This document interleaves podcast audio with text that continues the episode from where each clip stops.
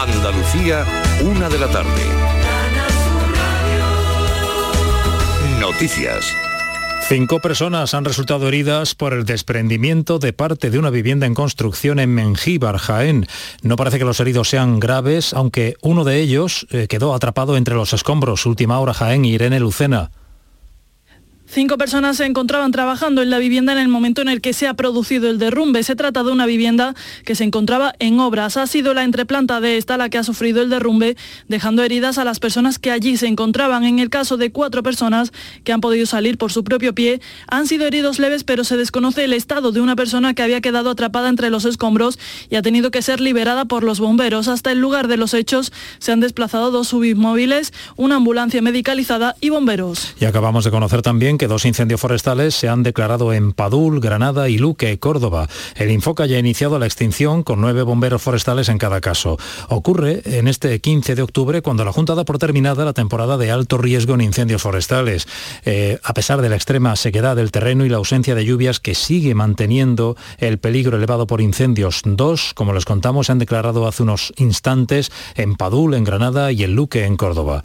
El presidente del gobierno ha pedido mantener la ayuda militar a Ucrania para repeler la invasión de Rusia. Pedro Sánchez participa en el Congreso del Partido Socialista Europeo, lo hace como líder del PSOE nacional en un encuentro al que también asisten los jefes de gobierno de Alemania y de Portugal. Dice que está claro quién es el agresor y quién está sufriendo las agresiones. Debemos mantener la unidad. Es importante seguir entregando ayuda material y militar a Ucrania. So, you know, we, we have to keep that unity. I think it's important to provide uh, financial support, uh, humanitarian aid, and of course, military capabilities for the Ukrainians. Mientras, el gobierno de Hungría, del ultranacionalista Víctor Orbán, ha enviado cartas a los húngaros para preguntar si están de acuerdo con las sanciones de la Unión Europea contra Rusia por la invasión de Ucrania. Pretende que los ciudadanos devuelvan las cartas manifestando su opinión. Los resultados no tendrán validez jurídica, pero el gobierno de Orbán dice que es un ejercicio de democracia. La semana que viene los 27 líderes se reúnen en Bruselas para acordar un nuevo paquete de sanciones contra Rusia con la que Hungría, con el paquete este, Hungría no está de acuerdo. Hoy se celebra el Día de la Mujer Rural, que realiza un trabajo callado, pero generalmente además compaginado con las tareas del hogar y con poco reconocimiento. Cada día se asocian más mujeres y empiezan a reivindicar su papel en la agricultura, con el ganado o en el mar.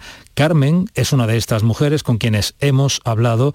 Quiere vivir del campo, pero la sequía, los precios de la luz o la falta de servicios lo hacen muy difícil que no nos podemos venir abajo en estos momentos, aunque esté, aunque esté difícil la situación, tenemos que, tenemos que alentar y tenemos que dar ánimo a todas las compañeras a que sigan luchando y a que sigan al frente de sus explotaciones y mujeres del mar y mujeres del, del campo, no abandonéis vuestras explotaciones, vamos a darlo todo y vamos a dar la mejor versión de nosotras mismas. En la aldea del Rocío acaba de comenzar una nueva campaña de reciclaje para ayudar a la protección de Doñana. Huelva, Sonia Vela.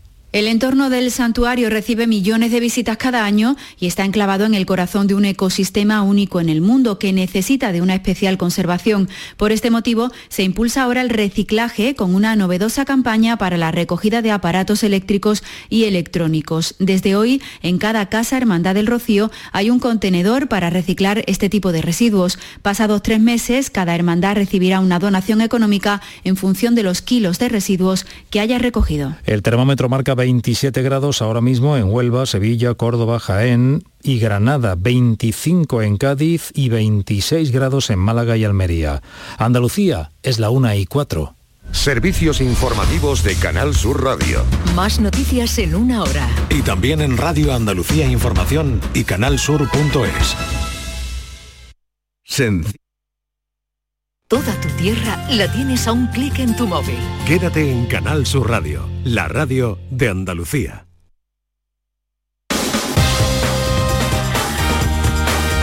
En Canal Sur Radio, gente de Andalucía, con Pepe La Rosa. Queridas amigas, queridos amigos, de nuevo muy buenos días. Pasan cinco minutos de la una y esto sigue siendo Canal Sur Radio.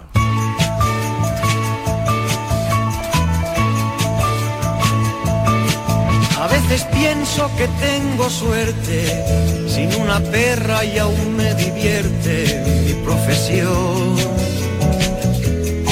Desde una noche en la que Dios quiso comprometerme con el hechizo de una canción. Y ahora acabemos de ser sinceros, que a mí también me mueve el dinero y la vanidad. Hola, hola. Para no ser menos que mis amigos, que se conforman con un suspiro de libertad. Hola, ¿qué tal? Que apenas se ve. Cuando estoy a solas va diciéndome que no soy yo, que aún no soy yo. ¿Cómo llevan esta mañana de sábado? Es 15 de octubre de 2022.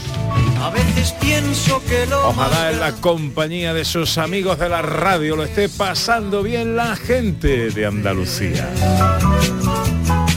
que abrir un libro es abrir las alas sobre las cosas que nunca acabas de poseer.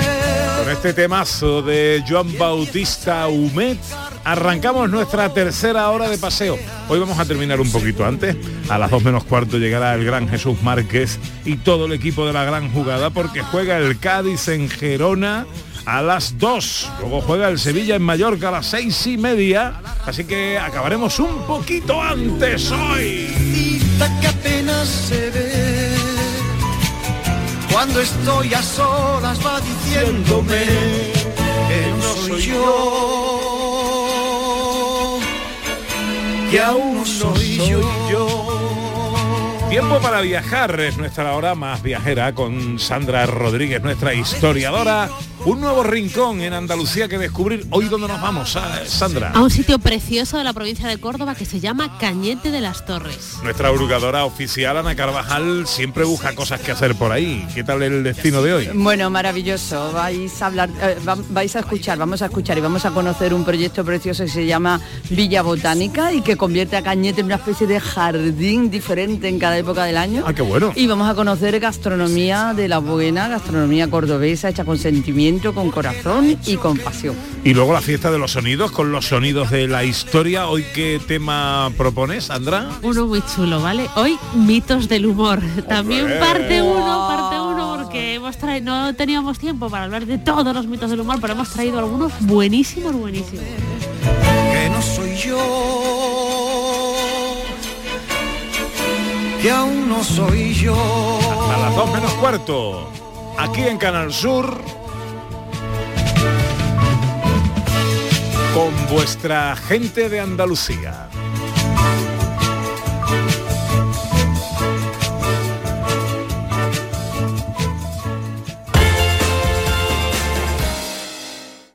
Si buscas vehículos de ocasión kilómetro cero y seminuevos, esta es tu mejor ocasión. Llega el Salón del Motor de Ocasión de Sevilla del 28 de octubre al 1 de noviembre en Fides. Las principales marcas y modelos en un único espacio. Recuerda, si quieres cambiar de vehículo, del 28 de octubre al 1 de noviembre en Fides, tu mejor ocasión. Te llevamos a los mejores rincones de Andalucía con Andalucía Nuestra. Todos los fines de semana te descubrimos los sonidos de cada provincia, su historia, sus tradiciones, su cultura. Una Andalucía fascinante, diferente y única en Andalucía nuestra. Con Inmaculada González. Los sábados y domingos desde las 7 de la mañana en Canal Sur Radio. Más Andalucía, más Canal Sur Radio. Gente de Andalucía. Con Pepe Rosa.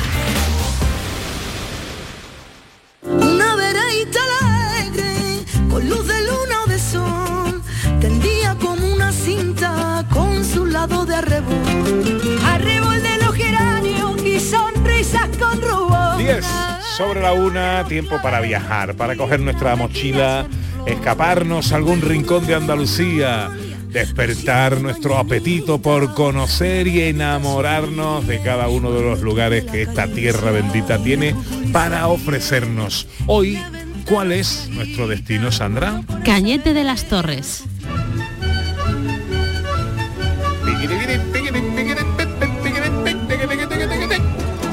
Eh, pues ya estamos aquí.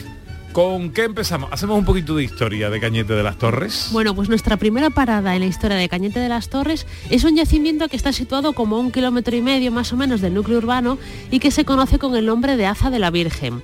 En este yacimiento podemos hacer un recorrido por diferentes épocas, ya que se han encontrado restos en la prehistoria, la edad del bronce, por ejemplo, y otros que llegan hasta la edad moderna. Destaca sobre todo restos de la época romana. Y es que este yacimiento está situado al lado de la vía que unía Córdoba, Córdoba actual, con Ubulco, que es Porcuna, que era una zona muy muy transitada. Esto nos lleva a indicar que se ha barajado la posibilidad de que Cañete de las Torres fuese calpurniana, ¿vale? Es una teoría que hay, que esto es una población de la Bética que cita Ptolomeo y que también aparece recogida como una mansio en el itinerario de Antonino. Ahora os explico, ¿vale? Lo que es una mansio. Primero, el itinerario antonino es un documento maravilloso de la Roma antigua que se redactó en el siglo III y en el que aparecen recopiladas las rutas del Imperio Romano, ¿vale? Todas las carreteras, todas las vías y tal. Y allí en ese documento también se marcaban las mansio y los millares. Los millares sabemos que son estos mm, normalmente redondos, ¿no? Que ponen pues cuántas millas llevamos recorridas, el nombre de emperadores, dan muchísima información a los arqueólogos. Bueno, ¿y qué era una mansio? Estas cosas que tenían los romanos que Era nos un encanta. futbolista del, del Madrid, ¿no? Puede Eh, No vayas a... no. Yo no lo he pillado. Venga, va, venga, va. Amancio, Amancio. Mansio. Ah, Mansio, bueno, pues era un lugar donde pasar la noche durante un viaje, ¿vale? Con una especie de parador o de posada actual. Era, además, esto era tan importante que lo, lo mantenía el gobierno. O sea, el propio Estado romano pagaba las mansios para que estuvieran en uso y funcionamiento. Así los viajeros, diplomáticos, gente de negocios que viajaba por todo Roma, pues se podía ir parando en estas mansio. Estaban muy bien acondicionadas, ¿vale? Por ejemplo, tenían una zona de recepción, un área de dormitorio con diferentes habitaciones, una cocina al servicio de los clientes, incluso también algunas te contaban con un área termal para poder lavarte, darle de comer a los caballos. Una De ahí ha venido, ha devenido después las mansi- Las mansión ventas, por ejemplo, y la palabra mansión en, viene de ahí. en Francia sí, Exacto, alojamiento que se mansión. llaman mansiones. Correcto. Y también, por ejemplo, una especie de venta actual, pero a nivel estatal, ¿vale? Lo pagaba, lo pagaba el Estado y puede ser que Cañete de las Torres fuera la mansio calpurniana. Avanzamos en el tiempo, en torno a este- estas vías de carretera eh, aparece la población que se llama Cagnit, ¿vale? Que, es, que significaría en árabe, mozárabe, cañaveral y que con el tiempo evoluciona a la palabra cañete, viene de, esta, de este vocablo árabe. La Cagnit musulmana fue conquistada en el siglo XIII, pasando primero a pertenecer a la Orden de Calatrava para después caer bajo el control de los Fernández de Córdoba. La paz, la agricultura y el comercio conllevan un importante desarrollo económico mientras Cañete de las Torres estuvo bajo el dominio de los Fernández de Córdoba, que era una familia muy muy importante durante toda la Edad Moderna. Va a ser se- ciudad señorial hasta que los señoríos desaparezcan en el siglo XIX y su desarrollo va de las manos hoy en día de agricultura y de productos maravillosos como por ejemplo pueden ser los garbanzos, que son muy importantes y de una altísima calidad en Cañete de las Torres.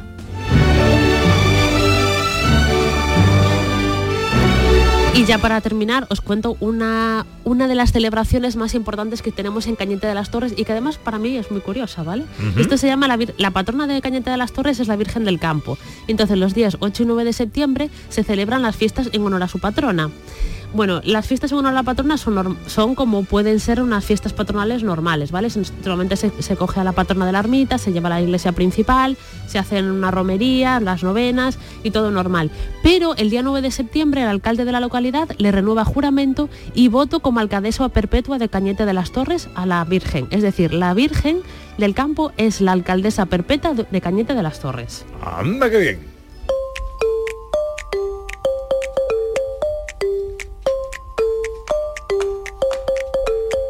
Y eso lo hace el alcalde, ¿no? Eso lo hace el alcalde el todos los 9 de septiembre. 9 de septiembre. Bueno, pues con el alcalde precisamente de Cañete de las Torres vamos a hablar eh, de lo que tú decías, Ana Carvajal. De que Cañete es Villa Botánica. ¿Y qué es eso? Pues nadie mejor que él para explicárnoslo. Félix Romero es el alcalde de Cañete de las Torres. Hola, alcalde, muy buenos días. Hola, muy bueno y radiantes días. ¿Qué tal? ¿Cómo estamos, hombre? Pues nada, estupendo, disfrutando de este tiempo, que, que no llueve, pero es un tiempo estupendo para poder visitar y conocer Andalucía y sus pueblos. ¿Qué día hace hoy aquí en Cañete? Pues un día soleado, Magnífico, sí. Supongo que por allí también, ¿no? Bueno, pues sí, aquí hace un día tenemos una ventanita muy chiquitita, muy chiquitita, pero eh, se ve que el cielo está despejado, ¿no, Ana? Sí, sí, se ve, se ve, se ve, se ve. Despejadito. Aunque Bueno. hace falta que llueva un poquito por aquí también. Sí, por favor. campo Sí, y sí, demás, si es necesario. Eh, sí, hombre, que las cosas adquieran cierta normalidad. No es normal que a 15 de octubre tengamos 32 grados de temperatura, ¿no? Pero Mm. bueno. Eh, proyecto Villa Botánica, ¿esto qué es? Pues Proyecto Villa Botánica, al fin y al cabo, es el concepto de un jardín botánico aplicado a las calles de un pueblo. Nosotros vamos a un jardín botánico y podemos ver diferentes plantas, flores, árboles de continentes distintos, de climas distintos. Pues todo eso, en vez de meternos en un recinto cerrado, imaginemos que podemos recorrerlo entre las calles, las plazas, las plazuelas de, de un pueblo, de un municipio. Y a partir de esa idea base, que es que aparte favorece mucho lo que es el turismo sostenible, lo medioambiental, incluso lo educativo también, ¿no? Empezamos a transformar Cañete de las Torres y estamos en ese, como yo le llamo, en ese proyecto que ya anda un poquito a gata, que no está todavía terminado del todo, pero que ya podemos ver en Cañete especies que no podemos ver en otros lugares, normalmente en Andalucía, o podemos ver cómo estamos terminando ya el primer jardín de cactus, que nos puede dar un recorrido desde la parte desértica del norte de Estados Unidos hasta la parte de América, de América Central. Y no cuento mucho más porque yo quiero que vengáis a Cañete. Bueno, pero un poquito más, alcalde, un poquito más feliz, porque todo eso lo vamos a ver viendo por las calles, o sea, paseando por las calles, por, por todas las calles de Cañete o está hay algún recorrido, digamos, estipulado para esto. Bueno, estamos transformando Ana, poco a poco, porque lógicamente es imposible cambiar la estructura urbanística de un pueblo en poco tiempo, ¿no? Entonces ahora mismo hay, hay calles salteadas que con el tiempo la idea es que se genere un recorrido y mi sueño y mi meta es que todo el pueblo, al fin y al cabo todas las calles, sean un global, sean esa villa botánica completa. Buah, qué bonito. Bueno, un proyecto además dice esta, gata, pero es algo que probablemente no se termine nunca, porque todo eso se irá, estamos trabajando con, con- con plantas, ¿no? Con, con algo vivo y eso, todo eso habrá que ir regenerando en el tiempo, con lo cual estará en una perpetua transformación. Estoy, estoy de acuerdo y además, mira, el, yo creo que es un proyecto incluso un proyecto personal de vida, ¿no? Yo siempre he dicho que tengo proyectos para siete vidas y que, y que seré incapaz de culminarlo todo, ¿no? Y este es uno de, de ellos, transformar, mejorar y poner en valor mi pueblo. Bueno, hay otra cosa que le quiero, eh, eh, a- ya esto no tiene que ver con la Villa Botánica, alcalde, pero también tenéis un monumento muy especial en, en vuestro cementerio, ¿no? Pues sí, eh, la escalera al cielo, la escalera al cielo que fue declarada también hace una serie de años como el mejor monumento eh, funerario. Suena, suena un poco extraño, ¿no? Pero hay, hay mucha gente que se dedica también a este turismo y que le levanta Mm. mucha curiosidad y pasiones. Es una metáfora, Ana, es un, un diálogo, una escalera mm, que se ve como infinita eh, y que comunica eh, lo ausente con los, con los presentes, ¿no? Y está en una placita, en un rincón de, de paz que yo le llamo de diálogo y de comunicación en el cementerio. Alcalde, le está escuchando ahora mismo muchísima gente, eh, millones de personas. Eh, nos están escuchando en Escocia, que tenemos oyentes que además nos mandan saludos. Sabemos que en Francia, en Miami, en Canadá también, eh, y por supuesto en toda Andalucía. En, en 30 segundos, ¿por qué hay que ir a Cañete de las Torres? Cañete de las Torres es único y es diferente. Es un pueblo andaluz, es un pueblo de interior, pero ofrece un turismo slow, un turismo de tranquilidad, un turismo de calidad de vida que no, que no ofrecen otros municipios. Yo no digo que seamos mejores ni peores, pero que somos únicos y exclusivos sin lugar a dudas. Félix Romero es el alcalde de Cañete de las Torres, nuestro destino de hoy, en nuestra escapada, y que ha tenido la amabilidad de atendernos. Alcalde, feliz fin de semana, amigo. Igualmente, un abrazo muy fuerte para todos.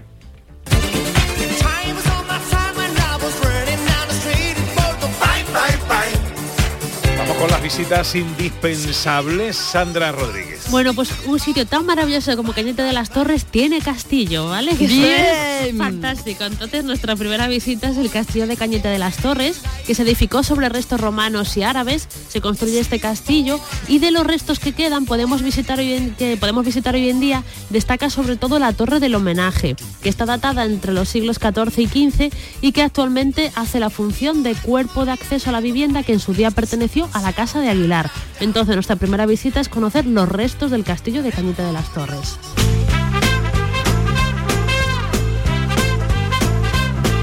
Segunda visita. El Museo Arqueológico. Ya hemos comentado la importancia cuando hablamos de la historia de todo ese pasado romano, todos esos restos de yacimientos arqueológicos que tiene Cañete de las Torres, pues tenemos un museo arqueológico que recoge sobre todo eh, objetos que se hallaron en Cañete de las Torres y en toda la comarca y que van desde la antigüedad, desde la prehistoria hasta la edad contemporánea. Destacan sobre todo dos piezas, que es un relieve ibero-romano que se encontró en Torre Paredones y la tabla de bronce de los Alamillos. Todos los dos son romanos, son maravillosos y entonces nuestra segunda visita indispensable es conocer el Museo Arqueológico.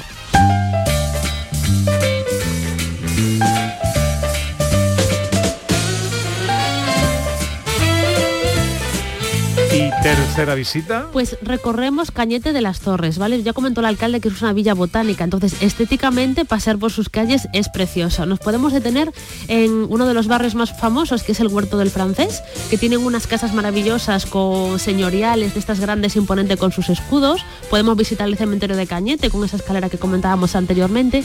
Podemos conocer también eh, la ermita de la Madre de Dios, que está dedicada a, los a la patrona de Cañete de las Torres y que se construyó en el siglo XV eh, y que el templo actual es del siglo XVI. La iglesia de la Asunción también es otra de las visitas que no podemos perdernos. Entonces, recorrer Cañete de las Torres.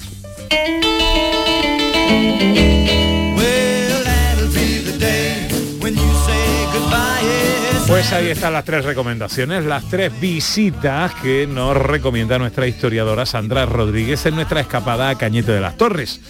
Eh, la visita a los restos, ver los restos del castillo de Cañete, el museo arqueológico y un recorrido por Cañete de las Torres.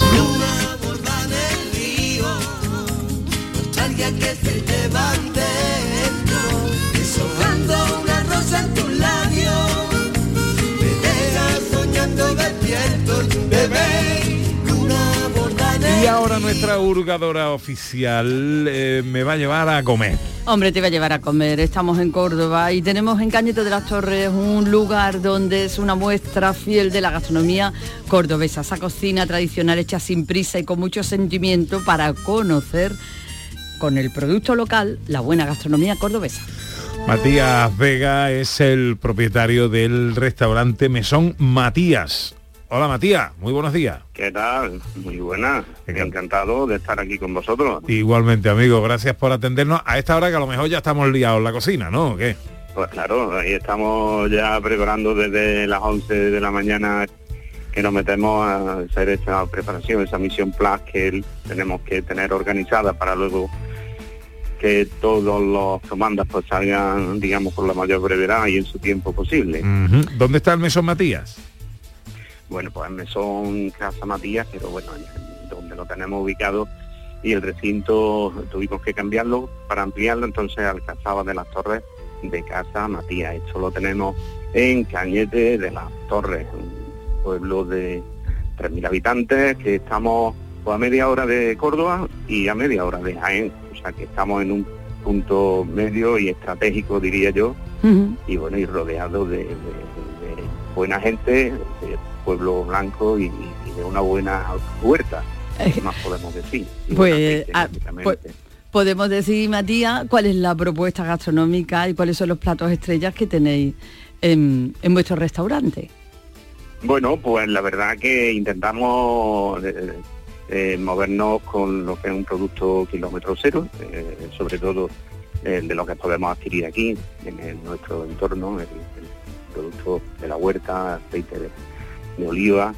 Y como es lógico, pues bueno, sí podemos gozar ya de que eh, es un buen pescado porque la verdad que tanto de Huelva como de Cádiz como de de Málaga cualquier pescado que salga allí en una subasta pues en una hora y media lo tenemos en Córdoba. Y prácticamente pues, eh, yo creo que toda España goza de, de pescado y de una buena carne. Y lógicamente que es digamos también uno de, los productos estrella de aquí porque el cerdo ibérico prácticamente todas las partes empezando por el jamón. Y nosotros pues trabajamos aquí muy bien por lo que es una pieza clave que es la presa de, de, ibérico eh, por inventar como platos típicos. Pues, qué decir de aquí. Eh, Yo eh, empezaría pues por un producto estrella y que afortunadamente pues aquí en Cañete de las Torres estamos poniendo en valor y digamos propagando su nombre que es el salmorejo Hombre. cordobés exactamente yo creo que, que el salmorejo ya tiene Perdemos las amistades. Si tú no tienes un buen salmorejo, perdemos las amistades tú y yo, ¿eh? Es miembro de la No, cofradía no, del sí. salmorejo, ¿cómo no va a tener Sí, salmorejo? exactamente. Y miembro, bueno, de- la verdad es que me, me tengo que sentir orgulloso porque soy miembro fundador de la Cofradía Gastronómica del Salmorejo Cordobés, que, bueno, eh, ya quiero decirlo, de paso estamos intentando pues que sea patrimonio inmaterial de la humanidad. que esta semana vamos a tener una entrevista con el presidente de, de Andalucía y, y, bueno, a ver qué conclusiones podemos sacar. Pero hay muchos platos aquí en Cañete que se pueden degustar y típicos de aquí, como son las albóndigas a la cañetera. Albóndigas a la cañetera. ¿Albóndigas cómo? albóndigas a la cañetera. A la cañetera. las- a la cañetera. Tuvimos la suerte, eh, Pepe, de, de que eh, en una ocasión que estuvieron aquí los del programa este famoso de cocina, pues se hicieron una albóndiga a la cañetera, ¿no? Un plato que eh, lógicamente seguimos manteniendo, pero yo creo que tenemos que poner en valor tanto este plato como muchos eh, eh, existen, como la sopa de ajo, que, que no son platos nuestros, son platos que hemos heredado ¿eh? de, de ese legado de, de estas mentes sabias de nuestras abuelas, que, que con pocos recursos, pues la verdad es que sacaban, sacaban Está claro que Casa, ¿eh? Casa Matías es el, el sitio para ir a comer en Cañete de las Torres. señor. Cocina tradicional, gastronomía propia, kilómetro cero, eh, en, en la recomendación. El número de teléfono o alguna dirección electrónica para información y reservas. Bueno, pues aquí nuestro correo es info arroba alcazabadelastorres.com y digamos nuestro teléfono de aquí de contacto que es el 957 18 71 eh, perdón 18 41 72 vale repito 18 41 72 y si no pues se ponen directamente en contacto conmigo que también voy a dejar mi número de móvil que hoy afortunadamente todos lo llevamos en el bolsillo, que es el 629 10 77 02 y prometo que, que van a salir súper contentos y con un buen sabor de boca. 629 eh, 629 10 7702 629 10 Exactamente. 7702 Matías Vega Y eh, aquí tenéis vuestra puerta abierta, si os pilla de paso, que seréis bien recibidas. Un abrazo muy fuerte amigo. Pues estupendo, muchas gracias, un abrazo. Sé que revive a la poesía en cuanto el día se muere. Bueno, ¿alguna cosa más de Cañete, Sandra? Bueno, para terminar, no hemos hablado de otra visita que podemos hacer, que es visitar el Museo Etnográfico de Rocío Caracuel Moyano, donde tenemos más de 650 objetos que muestran un poco la vida cotidiana de Cañete de las Torres a través de antiguas fotografías, mobiliario, instrumentos, apelos de labranza, que también es otra visita importante para hacer en Cañete. Gentilicio de Cañete. Cañetero, cañetera. Hoy nuestro destino nos traía hasta Córdoba, Cañete de las Torres. Cada sábado, un rincón de Andalucía.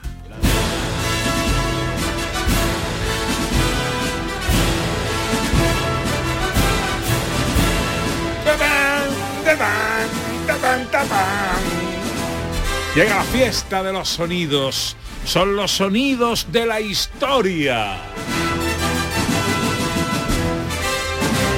Cada sábado nuestra historiadora nos propone a esta hora un tema a través del que recorrer nuestro pasado, nuestra historia más reciente, eh, mediante sonidos. Hoy, ¿cuál es el tema? Hoy, mitos del humor.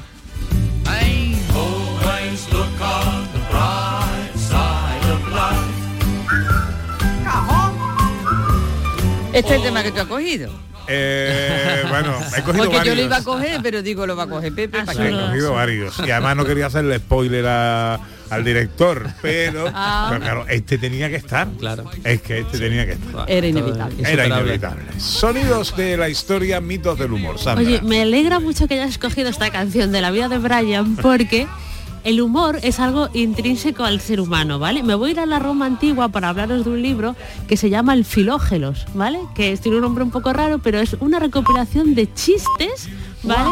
Que se escribieron en griego en el siglo IV después de Cristo. Y Anda. son mucho mejores. ¿Y tienen vigencia los chistes todavía? Pues mira, os voy a Y contaban chistes de romanos, Y contaban chistes de romanos. Contaban chistes, por ejemplo, metiéndose con los habitantes de Abdera. ¿Vale? Ajá. Que os sabéis que, por ejemplo, en América Latina se ríen mucho los gallegos, ¿no? Sí, sí, de sí. gallegos.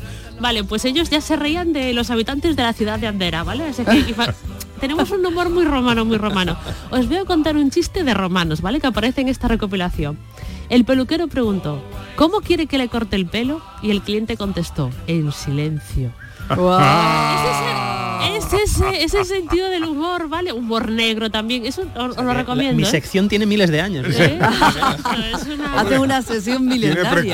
tiene Sí, sí, pues todo es así, ¿vale? Y, y los leeremos, los leemos nosotros y veremos que nuestro bagaje cultural y de humor tiene, está muy orientado a lo que es eh, la antigua Que no ha Roma. cambiado No ha tanto, cambiado vaya. tanto la cosa, No nada. somos originales. Pero bueno, yo he contado un chiste, pero por supuesto lo he contado fatal porque hay grandes, grandes humoristas españoles, grandes como para ponerse de pie. Buenas noches, señoras, señores. Aunque no se lo crean, estoy muy contento de estar entre amigos. ¿Saben aquel que dice que es un tío que estaba en el campo? Y en un momento dado tío empieza 91, 92, 93, 94, 95, 96, 97, 98, 99. Digo, ostras, si eso es un 100 pies, tú. Bueno, bueno, este es Eugenio. Lo ¿no? importante es cómo lo cuentas. Yo tengo que contaros una anécdota porque hay quien piensa, pero este, este tío con esos chistes y esto es... eh, una de las últimas actuaciones de Eugenio, Eugenio me unía una buena amistad con él y era un tipo para comerse. Luego en persona además se reía muchísimo. Ostras, qué curioso. Era un tipo que se reía muchísimo. Eh, tengo una entrañable anécdota con él. Una de sus últimas actuaciones fue en Sevilla y yo lo contraté para una sala de fiestas en, en- en Sevilla, en el barrio de Triana. Eh, hizo tres bises. Ostras. Hizo tres bises por lo menos. Terminó la actuación y la gente, que la sala estaba llena, otra, otra, otra, otra, otra. Salió, contó un chiste, se volvió a ir. Pero él se iba no porque quisiera irse, él se iba por humildad. Porque él pensaba que en Sevilla él no tenía más gracia que cualquiera de los que estuvieran en la, en la sala. Y él se sentía eh, apagado, él se sentía mm, atemorizado. Volvió a salir hasta tres veces. Cuando terminó, eh, yo fui al camerino a saludarlo y estaba llorando, Oh. emocionado Oh. de cómo se había reído la, la gente se había partido el pecho escuchando a, a- a Eugenio y estaba llorado emocionado Qué estaba bueno. llorando emocionado de cómo de, en una en Andalucía eh, cómo había triunfado él ese día Esto lo, tienes que, tipo esto lo tienes que incluir en tu autobiografía cuando la escribas. Esto ¿eh? es bonito, bonito. ¿eh? Oye, además iba siempre de negro fumando, fumando ahí a lo y loco, bebiendo, bebiendo. Eh, fumaba un cigarro y bebía un gin tonic o algo de esto en el escenario eso no le podía faltar Qué bueno. Sí. A ver, venga, os voy a contar otro chiste del filógelos, ¿vale? que, está, que me he venido arriba con esto. Un hombre que va al médico y dice, doctor, cuando me despierto me encuentro un poco mareado, pero luego cuando pasa media hora ya me encuentro bien. Pues levántese media hora más tarde.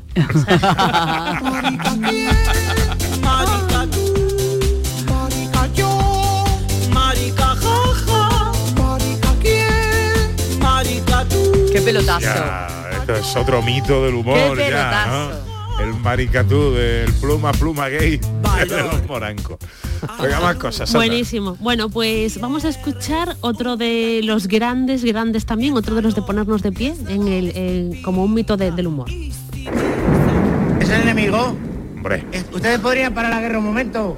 Mm. Que si pueden parar la guerra un momento. A- Ahora sí le escucho. Este, le quería preguntar una cosa. Esto, no, ¿ustedes van a avanzar mañana? ¿A qué hora? Entonces, ¿cuándo? ¿El domingo? ¿Pero a qué hora? A las 7 estamos todos acostados. ¿Y no podrían avanzar por la tarde? Después del fútbol. Sí, van a venir muchos. ¡Hala, qué bestias! Yo no sé si habrá balas para tantos. Bueno, nosotros las disparamos y ustedes se las reparten. Ayer estuvo aquí el espía de ustedes, Agustín, uno bajito, vestido de lagarterana, que se llevó los mapas del polvorín, que los traiga, que solo tenemos esos. Es genial, Puede ser genial. Miguel Gila más brillante. Oye, tiene una, una vida muy apasionante porque él se exilió y empezó en Argentina y en México haciendo teatro, después volvió a España y después ya triunfó aquí en la tele y hacía sobre todo eso de mm, que se ponga, ¿no? Es la guerra que se ponga. Está el enemigo, que se ponga. Que se ponga, ¿no? Que era brillante. En toda la historia sin discusión, no hay un nuevo más famoso que el de Colón. En toda la historia sin discusión, no hay un nuevo más famoso que el de Colón. La historia del humor en España tiene mucha mucha música, ¿no? Y tiene eh, humoristas que se basaron en la música, como por ejemplo fueron La Trinca. La trinca, sí señor, este, o Monsieur, Monsieur Videt, era la- Era el varón de Vidé. el varón de En el siglo XVIII en París hizo furor el balón de Vide, famosísimo inventor. Esto es como si lo hubiera guionizado Sandra Rodríguez, porque era como hacer historia pero con música, ¿no? Y con humor. Eso es. Incluso del origen.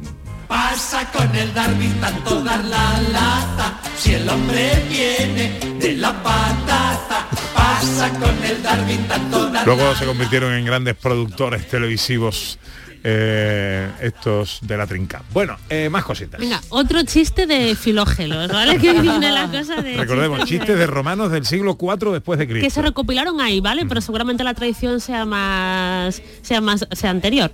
Un hombre con mal aliento le preguntó a su esposa, "Querida, ¿por qué me odias?" Y ella le contestó diciendo, "Porque tú me quieres."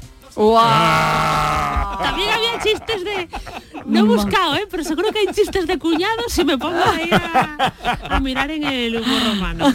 Sí, sí, pero, sí, sí. pero bueno, vamos con humoristas buenos de verdad. Hola, estamos con Gabriel desde uno de los muchísimos em, supermercados de este país. Son tantos y tantos que es igual, por alguno me tendría que decantar y decantar. Este país sabe mucho. Gracias Domingo, Monserrat Caballé, pero no quisiera desviarme y menos el público. Estamos aquí en oferta con Todo un Gabriel. guiño ese, ¿eh? Con una Desviarme señora en público. Estupenda, maravillosa, muy buena señora. Mm, ¿Está usted contenta con el paquete de su marido? Pero sí con el paquete de su detergente que uno tiene. Pues sí, estoy muy contenta porque la verdad es que me llevo ya muchos años usando esto y me gusta mucho. Es un, es un detergente que me lava mucho, muy, muy bien la ropa, me lo deja todo muy blanco, muy reluciente y en fin, eh, me gusta mucho. Perfectamente. Ahora vamos con la oferta. Yo le ofrezco tres, atención a la oferta, tres paquetes de Gabriel por uno el suyo. ¿Qué le parece? No, no, yo se lo agradezco mucho, pero yo me gusta mucho el mío porque ya son muchos años los que llevo usando y me Bueno, a ver, esto va así, ¿vale? Sí, él- él dándole tres paquetes de Gabriel, Sí. la señora diciendo que no, que ella se lleva Pero- su paquete pero de que es el Gabriel. mismo. No, sí, no, y dice, no, no, que es igual, es igual, dice ella, es igual, pero no es lo mismo.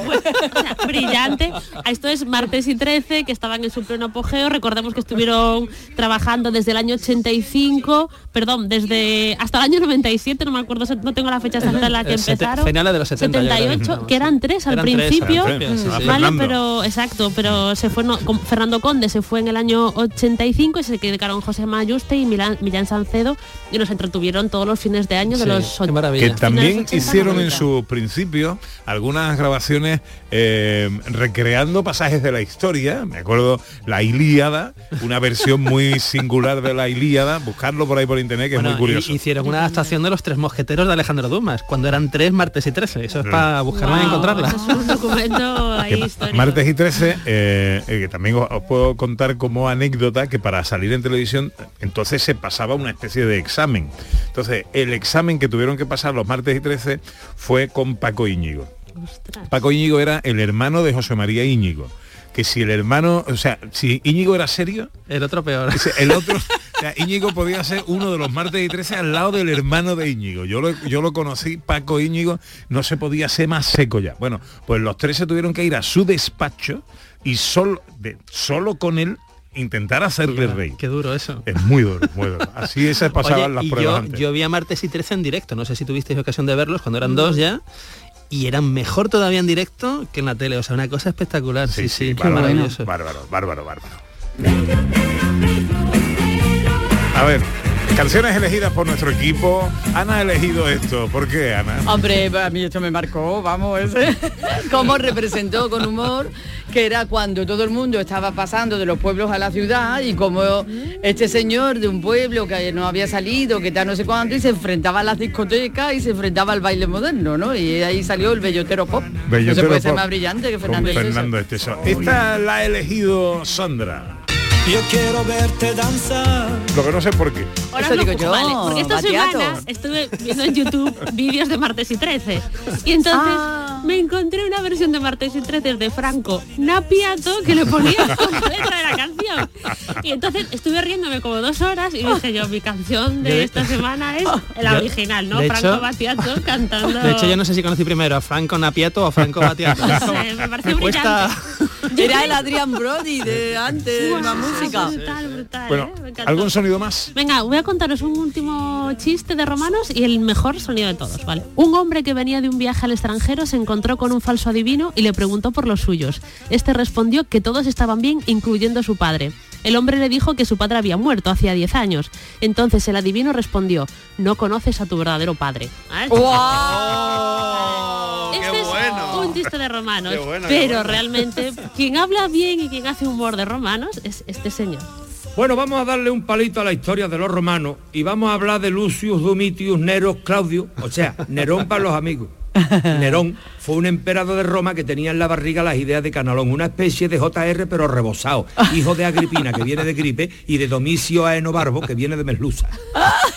Toda la manía de la madre era que el niño fuera emperador y lo fue, ya verás, ya. Se queda viuda y se casa con el emperador Claudio. ¿Y cómo lo liaría? que no solamente adopta a Nerón, sino que le pega puerta a su hijo legítimo británico, que no es que fuera inglés ni nada, sino que se llamaba así como podía haberse llamado Braulio.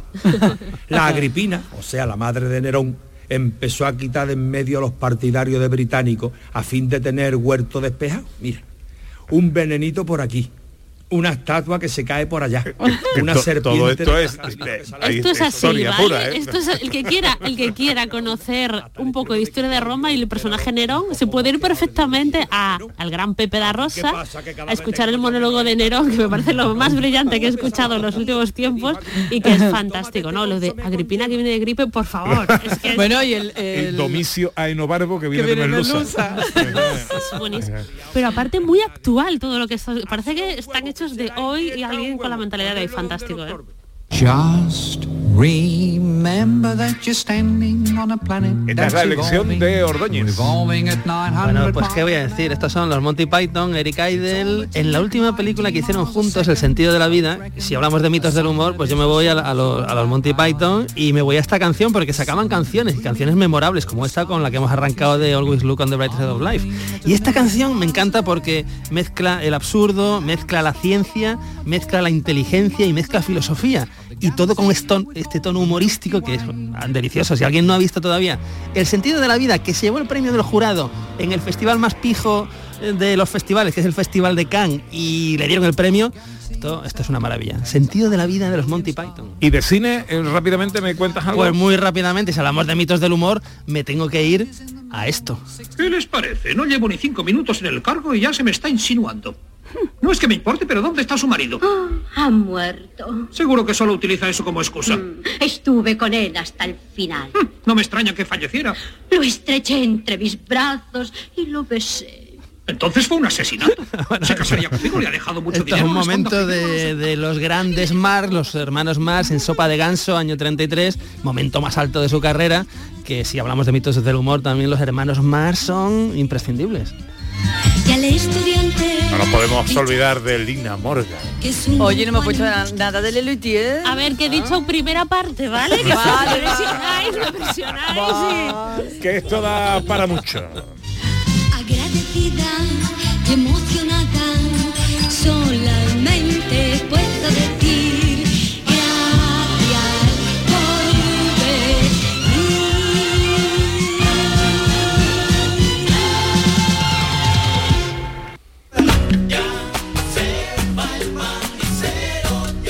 Bueno, ¿qué va a hacer hoy Sandra Rodríguez? Pues voy a comprar libros. Bien. Qué Es que estoy muy contento. Me encantan estos planes. sí.